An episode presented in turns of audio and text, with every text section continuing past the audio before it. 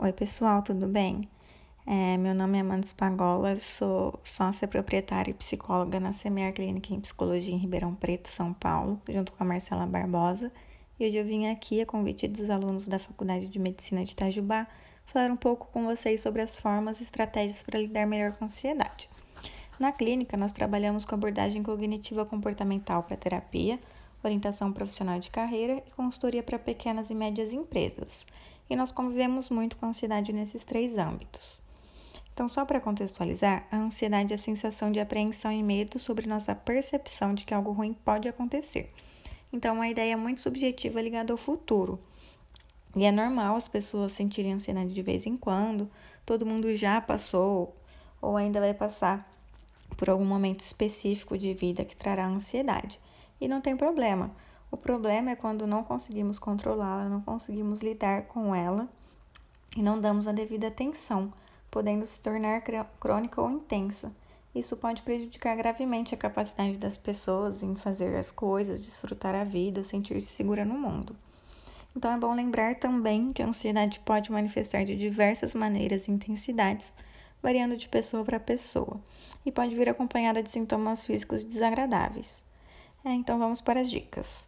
A primeira é relacionada ao planejamento. Então, quando você perceber que sua vida está saindo do controle, tente organizar uma rotina. Isso faz com que você lide melhor com seus compromissos, sem que você fique pensando o que terá que fazer daqui meia hora, daqui um dia, o que você tem que entregar daqui um mês. O que faz com que você tire sua atenção no que você precisa fazer agora.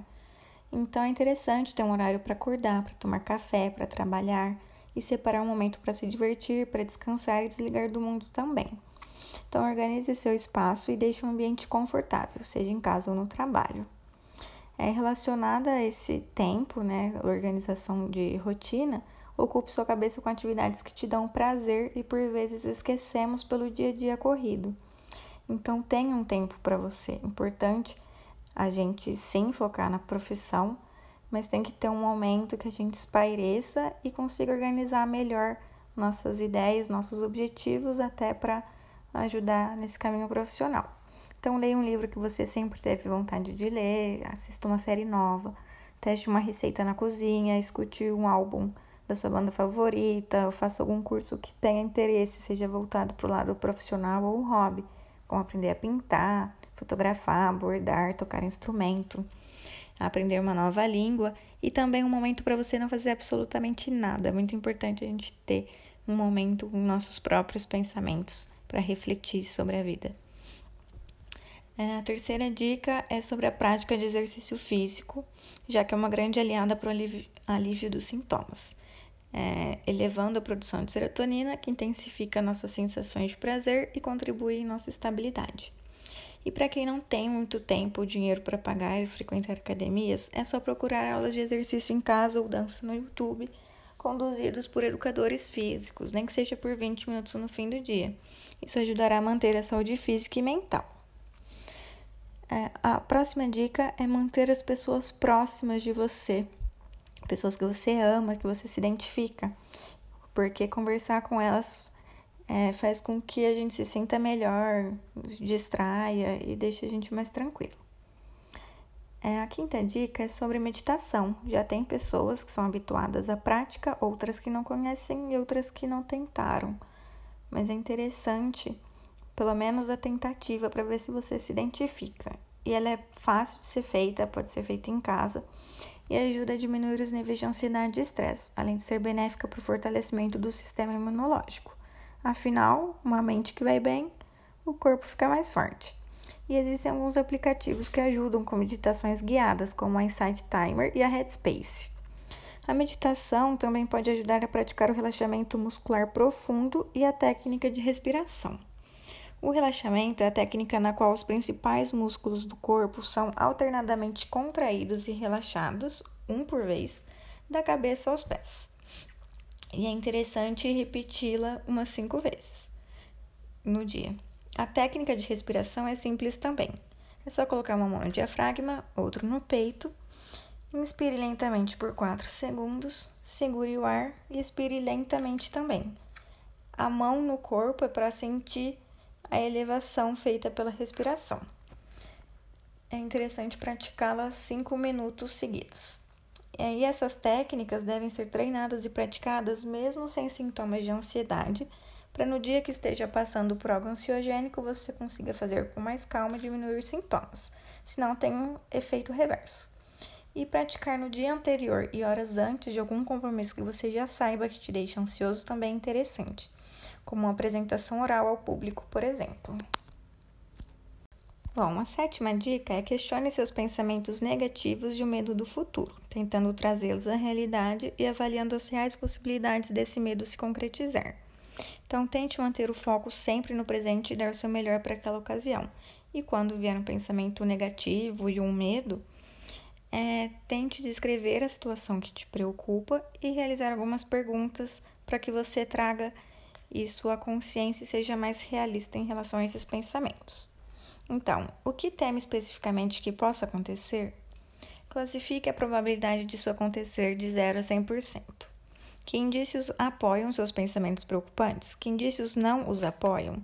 Se o pior acontecesse, quais ações você empreenderia?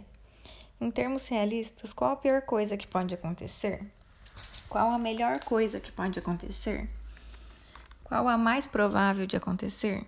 Existem ações úteis que você já pode fazer? o que você falaria a um amigo que estivesse na mesma situação? Em termos realistas, após refletir sobre esses questionamentos, reavalie a probabilidade de seus medos se concretizarem de 0 a 100%. Isso ajuda você a se situar e diminuir a ansiedade. É, a oitava dica é sobre confiança. Então, confie mais em si, busque sempre se conhecer melhor, saber de seus limites, para evitar cobranças desnecessárias que te deixarão ainda mais angustiado. E por fim, mas não menos importante, faça terapia, mesmo já tendo outras estratégias para lidar com a ansiedade. É importante que você encontre um profissional que se identifique, uma abordagem que você goste, é, para que você se sinta mais à vontade em se abrir, em confiar na pessoa que está te ouvindo. E é importante também que você esteja aberto para aprender mais sobre si, seus sentimentos, seus medos, seus sonhos seus limites, suas potencialidades e a lidar melhor com situações que te angustiem, te deixam ansioso ou com outros sentimentos que te machuquem. É, na abordagem que utilizamos na clínica, que é a terapia cognitiva comportamental, chamamos de TCC, é, nós trabalhamos com a tríade cognitiva. O que seria isso? Nada mais é do que o pensamento, o sentimento e comportamento de uma pessoa frente a uma situação. É, então, vou dar um exemplo para ficar mais claro.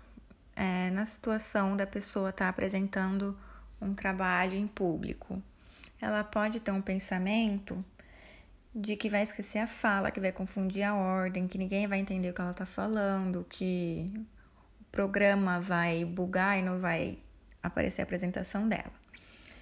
Isso vai trazer um sentimento de ansiedade e pânico que gera um comportamento possível de erro realmente, e reações físicas que atrapalhem mais ainda, como suor na mão, engasgar, ter aquela sensação de bola na garganta, entre outras. Então, o objetivo da terapia é mudar essa visão da pessoa, é, tornar esse comportamento desadaptativo em algo mais realista. É, então, fazer com que ela reflita sobre aquelas perguntas que eu citei, é, tentar lembrar das vezes que já apresentou, como foi, como ela se comportou quando deu errado. É, e focar sempre em estudar, treinar as falas, fazer a prática de meditação, relaxamento, respiração e deixar muito claro, ser realista, de fato, que pode sim dar algum pane na apresentação ou ela se engasgar, mas que tem como ela contornar a situação e fazer uma boa apresentação da mesma forma. É, então, a terapia é um espaço seu para se redescobrir, reconstruir caminhos, visões, possibilidades em sua vida. E é muito importante para a ansiedade e para outras questões da vida também. E em casos mais graves, a terapia deve ser associada ao tratamento psiquiátrico com medicações para aliviar melhor os sintomas. Bom, essas foram algumas dicas para aliviar os sintomas da ansiedade. Eu gostaria de reforçar que cada um sente de uma maneira e, portanto, cada um deve praticar autoconhecimento constantemente para identificar o que funciona ou não como estratégia para si.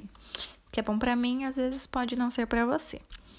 É, então é isso, pessoal. Obrigada pelo convite.